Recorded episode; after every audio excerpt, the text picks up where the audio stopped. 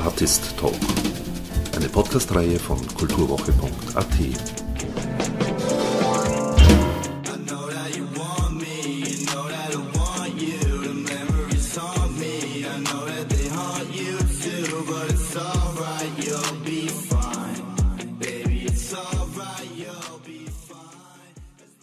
Was hörst denn du so für Musik? fragte mich Breiti. Wham, Nena, Kim Wilde, Madonna, Falco und manchmal ABBA, weil das die Lieblingsband meiner Mama ist. Hitparade halt. Ich habe dich gefragt, welche Musik du hörst und nicht, ob du hirnamputiert bist. Wir sind Underground. Äh, was ist denn Underground? Der Sound, den sie nicht im Radio spielen. Wir stehen auf The Cure und The Sex Pistols. Kenne ich nicht, sagte ich und lief rot an. Der in Lienz gebürtige und in Wien lebende Autor Christian Moser Sollmann hat seinen dritten Roman im Dachbuchverlag veröffentlicht. Ohne Wem und Aber ist wie seine beiden Vorgänger eine gewohnt temporeiche und systemkritische Milieustudie, angereichert mit viel schelmenhaftem Spielwitz und eigenem Soundtrack. Dass die Systemkritik diesmal mitunter altklug anmutet und an Testosteron geladenes Revoluzertum andockt, entspricht den Adoleszentenallüren des 17-jährigen Romanhelden Rometz und dem von Christian Moses Sollmann gewählten Genre. Ohne Wenn und Aber ist ein klassischer Coming-of-Age-Roman, in dem alterstypische Hürden an der Schwelle zum Erwachsenwerden auf den Romanhelden warten. Der Autor wählt als Schauplatz das Osttirol der 1990er Jahre und ergänzt die Szenerie mit gebrochenen Anleihen aus der Anti-Heimat-Literatur. Die Leserschaft begleitet den charmant tollpatschigen und von Deflorationsstress getriebenen Romet auf der Suche nach seinem Platz in der Gesellschaft. Mit ihr hat der junge Romanheld genauso seine Probleme wie mit dem Klischee des nationalstolzen, unterbelichteten Osttirolers. Über schlechte Osttiroler Witze, gutes Osttiroler Bier, Heimatliebe, Literatur und Musik haben sich Christian Moser-Sollmann und ich im Zoom-Interview unterhalten. Zu Beginn der Podcast-Folge haben wir eine kleine Kostprobe aus deinem neuen Roman gehört. Und da hört man ja schon ein bisschen raus, also dass es eben nicht um Wem und Aber geht. Wie bist du denn auf den Titel gekommen ohne Wem und Aber? Naja, der Romet, unser Hauptdarsteller, ist ganz ein braver Bergbauernbur, der sich überhaupt nicht für Musik interessiert, außer dass seine Mama manchmal Aber horcht und er horcht relativ gern Wham, uh, Last Christmas und so, aber dann lernt er am Anfang der Geschichte seine zwei besten Freunde kennen, in Sid und in Breite, und die sind im Unterschied zu ihm die totalen Auskenner, sind cool, sind lässig angezogen und kennen sich eben auch mit Musik aus und die sagen ihm dann, was und wie man warum hören muss.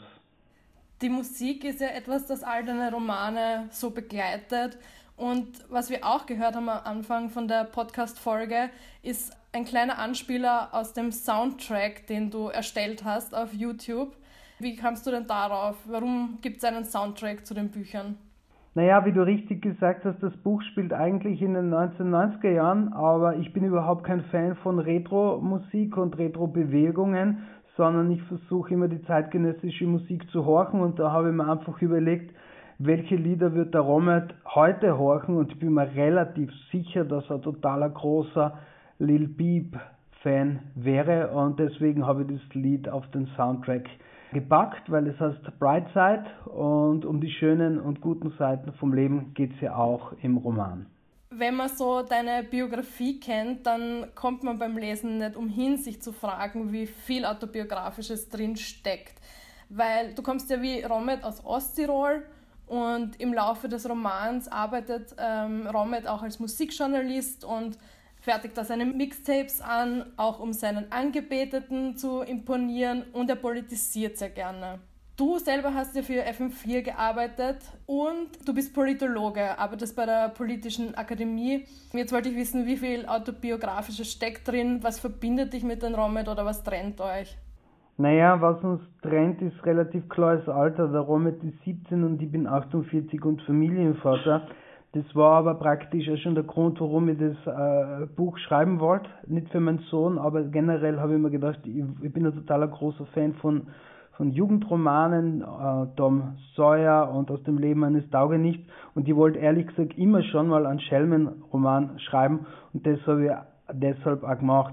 Ja, es stimmt, ich bin aus Osttirol, ja, ich mag Osttirol äh, auch total gerne und ich war beim Zivildienst, aber das ganze autobiografische ist mir eigentlich nicht so wichtig. Ich weiß, dass es innerhalb der Literaturtheorie zurzeit gerade eine starke Debatte über Autofiktion als Genre gibt, was ich natürlich auch mitverfolge.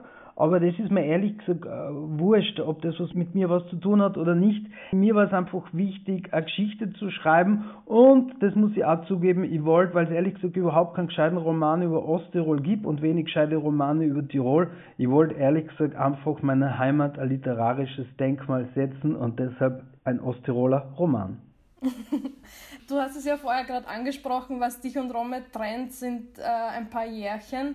Bei deinen beiden früheren Romanen haderten die Protagonisten ja so in der Mitte ihres Lebens äh, in Wiener Spelunken mit sich selbst und ihrer Umwelt. Und jetzt bist du in die 1990er Jahre gewechselt nach Osttirol und hast dich für das Genre Coming-of-Age-Roman entschieden. Wie kam es dazu, dass du so ein bisschen anachronistisch sozusagen vorgehst? Und wie war das mit dem Einfüllen in so einen jungen Charakter für dich? Ja, bei den letzten zwei Romane, die zwar relativ gut angekommen sind, haben mir aber viele Leserinnen und Leser immer wieder kritisiert, zu drogenverherrlichend, zu wild, äh, zu depressiv, zu die Gesellschaft ist alles schlecht, alles geht den Bach runter. Und dann habe ich mir gedacht, das stimmt, äh, ich habe immer ein bisschen einen Hang zur, zur Dystopie und, und zum Pessimismus. Und diesmal habe ich mir gedacht, ich möchte was Leichtes, was Positives, was Optimistisches, was Weltzugewandtes schreiben. Und dann habe ich mir gedacht, wann ist man am besten drauf? Naja, meistens in der Jugend. Und dann habe ich mir gedacht, ich schreibe einen Jugendroman, wo eben alles erst beginnt, wo man noch nicht so abgeklärt ist. Mir ist es nämlich wichtig, äh, meine, meine letzten Romane, die, die Protagonisten waren alle abgeklärt, altklug, ein bisschen enttäuscht. Und ich wollte diesmal was äh, Positives, Unschuldiges und, und Nettes schreiben. Das war es eigentlich. Ja, mir ist aufgefallen, in den ersten beiden Büchern, da geht es ja mehr so um die Hassliebe zu Wien. Und im jetzigen Roman greifst du wie früher das Thema Landflucht auf. Aber Wien stellt sich zumindest in der Vorstellung von Romet so als gelobtes Bundesland dar. Ja, aber das ist, äh, das ist bei mir bitte, alle drei Bücher sind auch Satire, das ist bitte nicht zu bierernst zu nehmen. Äh, ich habe mit den, als, als theoretischer Mensch, ich habe die das Genre der Heimatliteratur, aber auch das Genre der Anti-Heimatliteratur immer ein bisschen blöd gefunden und auch auch Wien versus die Bundesländer das ist ein schönes, ein schönes Sujet, um sich damit auseinanderzusetzen, aber ich möchte auch die Klischees so ein bisschen aufbrechen und ich versuche da immer eine sowohl als auch oder entweder oder Haltung einzunehmen. Das stimmt. diesmal, diesmal ist Wien das gelobte Land und in die ersten zwei und in die ersten zwei Bücher wird Wien als asoziale Stadt schlechthin dargestellt. Aber äh, da sieht man eben auch wieder, dass Anspruch und Wirklichkeit meistens auseinanderklaffen. Und der kleine Romet, der kleine Romet kennt ja Wien nicht, er war noch nie dort. Also Wien ist dort praktisch eine Utopie, ein Nichtort, etwas, was es gar nicht gibt. Das könnte genauso gut äh, Berlin oder Eisenstadt oder New York sein oder Leipzig. Weil du gerade gesagt hast, mit entweder oder Haltung einnehmen oder Klischees da muss ich jetzt nochmal nachfragen, weil der Romet, der hatte so seine Probleme mit der Gesellschaft und überhaupt mit, mit dem nationalstolzen Tirolertum. Er hatte auch seine literarischen Vorbilder wie Franz Innerhofer oder Heinrich Heine, die wir wissen nicht so äh, gnädig mit der Heimat verfahren sind. Also du hast da schon auch Anleihen aus, dem, äh, aus der Anti-Heimat-Literatur in deinem Roman, aber gleichzeitig bricht der Romet auch mit ihnen. Denn wenn es so um die Qualität vom Osttiroler Bier geht oder eben, weil wir auch von Klischees gesprochen haben, wenn es ums Klischee des, ich zitiere, unterbelichteten Osttirolers geht, dann ist ja für Romet Schluss mit lustig. Ganz, ganz genau, aber das ist prinzipiell so mein Ansatz ans literarische Schreiben. Nimm Stereotypen, nimm Klischees und brich sie dann bis dahinter die eigene Geschichte und die eigene Wahrheit äh, offenkundig wird. Ja, äh, der Romet findet natürlich Patriotismus und Nationalstolz als theoretische Konzepte schlecht, aber wenn, äh, wenn in der Ferne in Kitzbühel und in Innsbruck über seine Heimat Witze gemacht wird, dann ist er natürlich der Letzte, der, der da nicht aufstehen wird und sie auch verteidigt. Das Ganze, das Ganze ist aber eigentlich kein Patriotismus, sondern er denkt sich einfach, erst, wenn es mir nicht in Ruhe lässt, verteidigen, kann ich mich schon. Ähm, Christian, es gibt eine Lieblingsstelle von mir in dem Buch. Da beschwert sich der Romet bei seiner Mama über die unliebsamen Nordtiroler Vorgesetzten. Also er leistet da gerade seinen Zivildienst in Fieberbrunn, glaube ich, ab.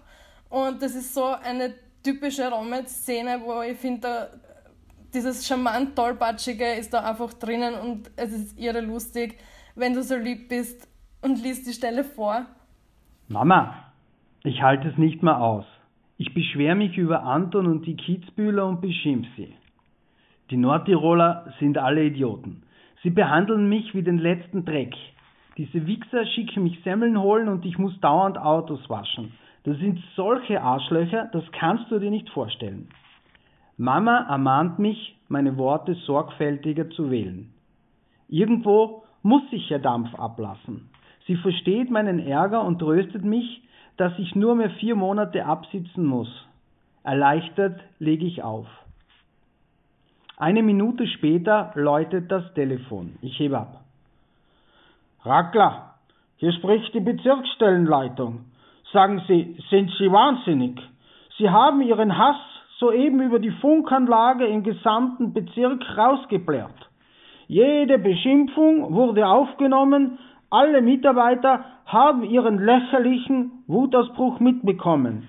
Sie haben ihre Wohnungsnachbarin, ein verdientes Ehrenmitglied des Roten Kreuzes, gefülltes Ei und deren Mutter eine fette Mastgans genannt. Das geht so nicht.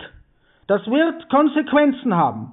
Ich komme um drei zu Ihnen. Bereiten Sie sich auf etwas vor, so einen Idiot wie Sie hatten wir noch nie. Er legt auf. Leichtfahrig überprüfe ich die Funkanlage. Tatsächlich. Ich habe vergessen, sie auszuschalten und mein Telefonat konnte im ganzen Bezirk live mitgehört werden. Ich kann mich nicht mehr im Detail erinnern, aber über wen ich alles geschimpft habe, aber mit Sicherheit über die ehemaligen Kitzbühler Kollegen, meine versiffte Unterkunft, die jetzigen Kollegen und das Rote Kreuz als Institution. Wörter wie Kasperl, Amateure, Ausbeuter, Wichser, Brotköpfe, Inzestkinder, Schluchtenscheißer oder Tourismusnutten habe ich mit Sicherheit verwendet und darüber hinaus noch mit einigen spontanen Flüchen ausgeschmückt, verziert oder geniert. Ich überlege mir, welche dienstrechtlichen Konsequenzen mein Verhalten haben kann. Leugnen würde wenig helfen, Schließlich hat der ganze Bezirk meine Live-Show mitverfolgt. Als Anton von seiner Pause zurückkommt, lächelt er triumphierend. Er weiß bereits Bescheid. Ihr Osttiroler seid voll die zurückgebliebenen Nordslowenen. Nicht einmal die Kärntner wollten euch, wir wollen euch erst recht nicht. Nur der Wallnöfer hat euch immer die Treue gehalten, der alte Narr. Am besten wäre es, den Fellwand Dauerndundel wieder zuzuschütten. Anton, reiß dich zusammen. Du machst mich fertig. Danke. Ich habe mir dann gefragt, ist es tatsächlich so, dass so die Gräben zwischen Osttirol und dem Rest Tirols so groß sind? Beziehungsweise war es damals schlimmer als heute? Hat sich da was geändert? Oder ist es wirklich ironisch und überspitzt? Also, äh, es ist natürlich und ironisch überspitzt. Ich muss dazu aber auch sagen, dass sich die Idee des übersteigerten Lokalpatriotismus von einem Berliner bekommen habe. Ein Berliner Freund, der alte Chefredakteur vom Debug Techno-Magazin, hat damals zu mir gesagt, Herr Christian, was ich wirklich nie an Österreich verstehe, ist, ihr seid kleiner wie Bayern, habt neun Bundesländer und jedes eurer neun Bundesländer behauptet total was anderes zu sein und eine andere Identität. Ich persönlich, hat der liebe Anton immer gesagt, glaube, das ist der Phantomschmerz über die Verlust eurer Kronkolonien und eures, des Untergangs des Habsburgerreiches.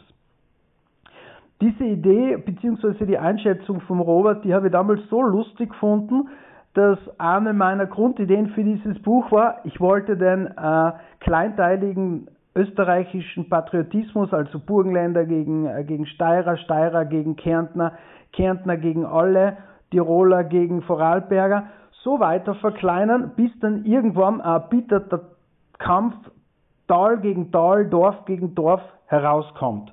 Und hierzu muss man aber auch noch sagen, dass Tirol, was ja bis 1918 ein geteiltes Tirol war, und seit dem Ersten Weltkrieg ist ja Tirol dreigeteilt.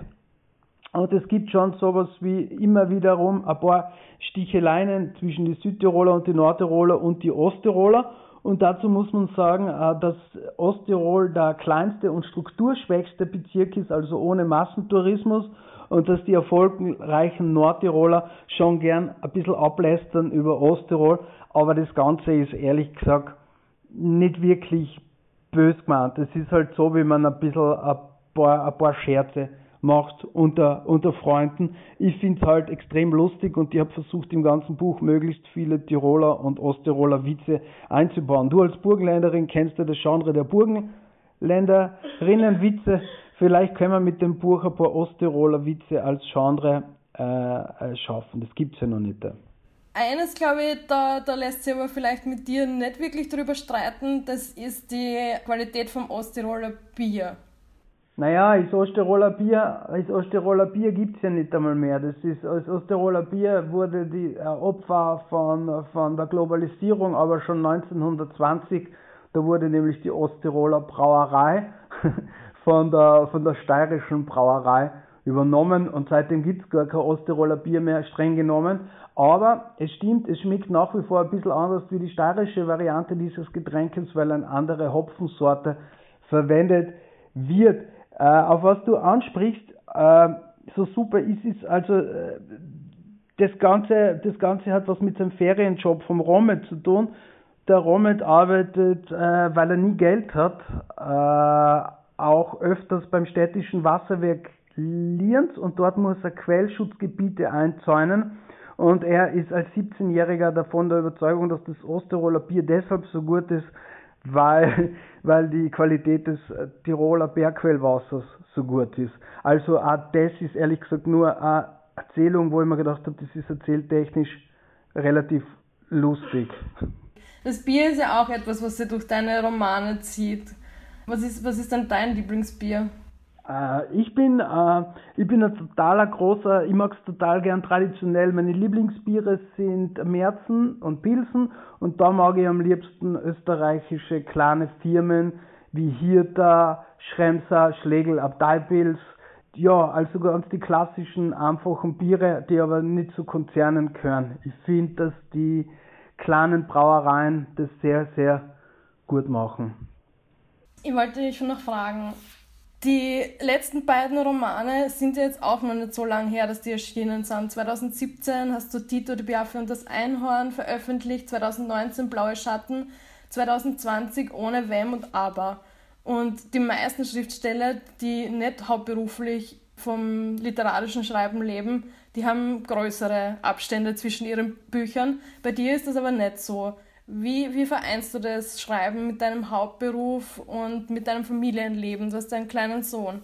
Ja, ich bin wahrscheinlich der einzige Staatsbürger Österreichs und Europas unter 50, der noch nie in seinem Leben Netflix oder Fernsehen gestreamt hat. Ich habe keinen Fernseher, ich stream nichts und ich habe meine ganzen sozialen Kontakte abseits des Familienlebens durch die Bücher ein, eingestellt. Ich tue eigentlich nichts außer arbeiten und, und schreiben. Und weil du sagst, ich, ich sehe das immer total romantisierend. Ich bin ein totaler großer Fan vom, vom, vom Blues Delta und von New Orleans, vom, vom New Orleans, von den Südstaaten. Und da sind die ganzen, äh, die ganzen Musiker, die sind auch so wie ich immer verarmt und haben kein Geld gehabt.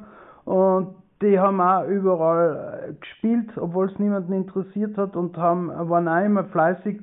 Und genau so habe ich mir das gedacht. Ich habe mir gedacht, um mal ein bisschen einen Impact zu machen und äh, den Leser und der Leserin zu zeigen, dass mir das ernst ist und, und kein Spaß, habe ich mir gedacht, ich tue einfach, ich lese überall, wo man mich hin einladet und ich zeige gleich einmal, dass ich, dass ich viel und regelmäßig publizieren kann.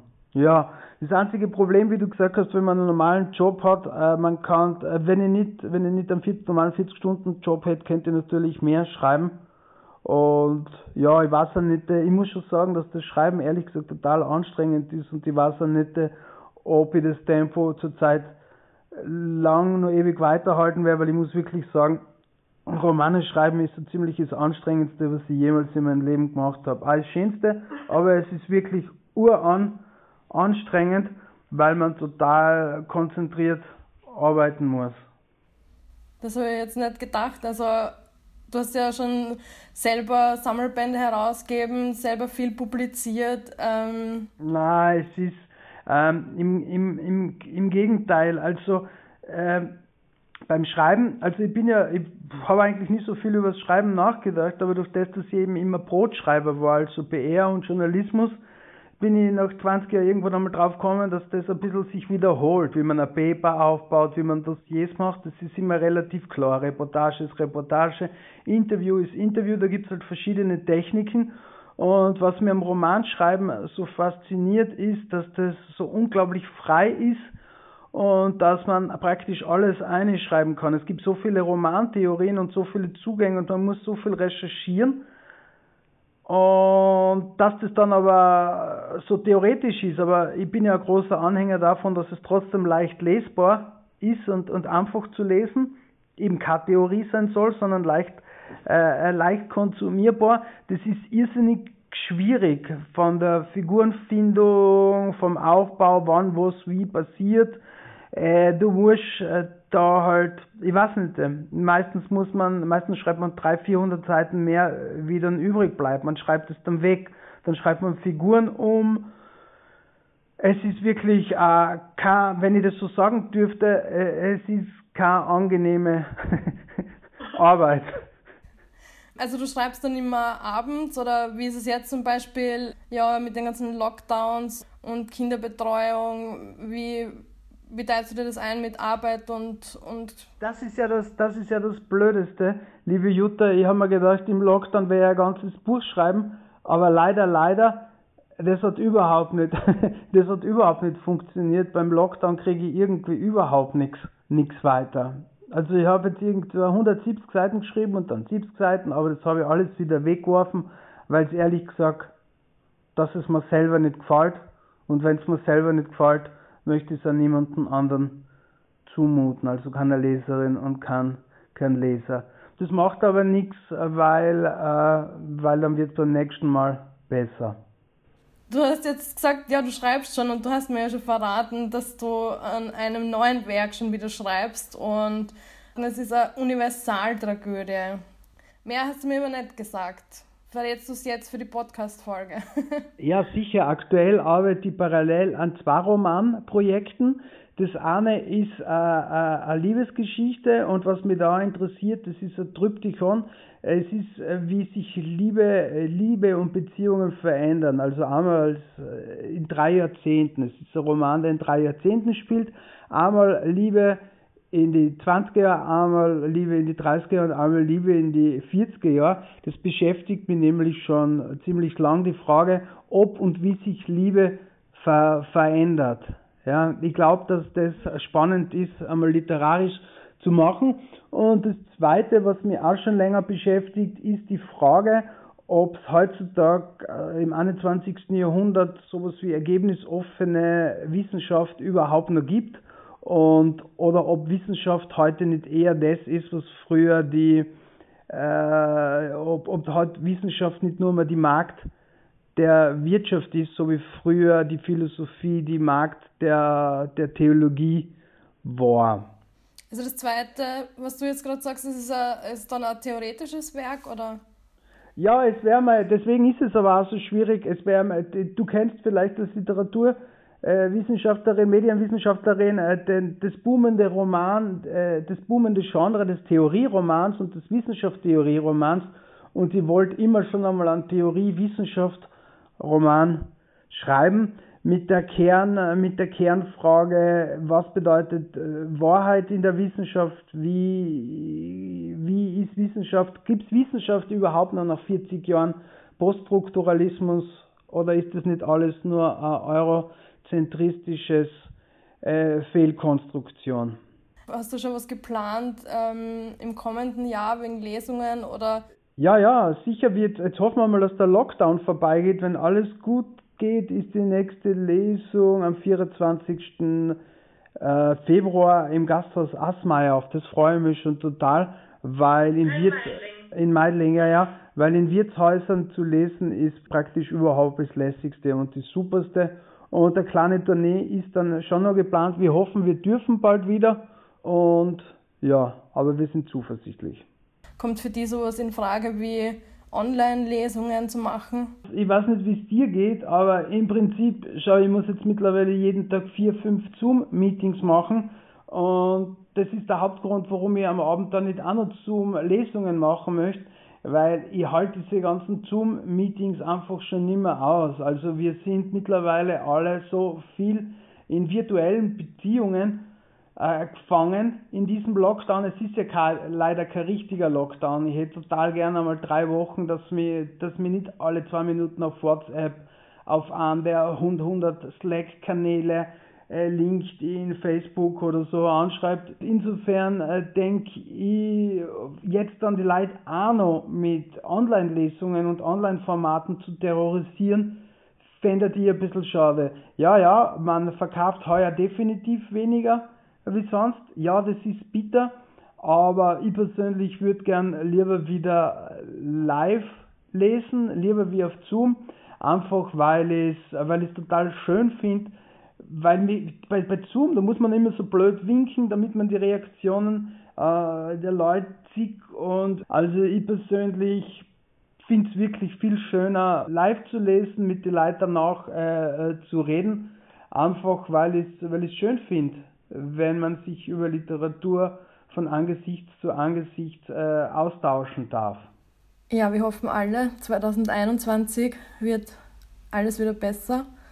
Jetzt sind wir schon am Ende und jetzt würde ich dich noch bitten, welchen Rauschmeißer dürfen wir denn noch für die Zuhörer und Zuhörerinnen spielen aus deinem Soundtrack? Nachdem das Buch ja auch ein Liebesroman ist, und der Romet auf der Suche nach seiner Teenage Queen ist, würde ich, hätte ich als zweiten Anspieltipp eine Band aus Chicago, Illinois und die Band heißt Salem und das Lied heißt Teenage Queen.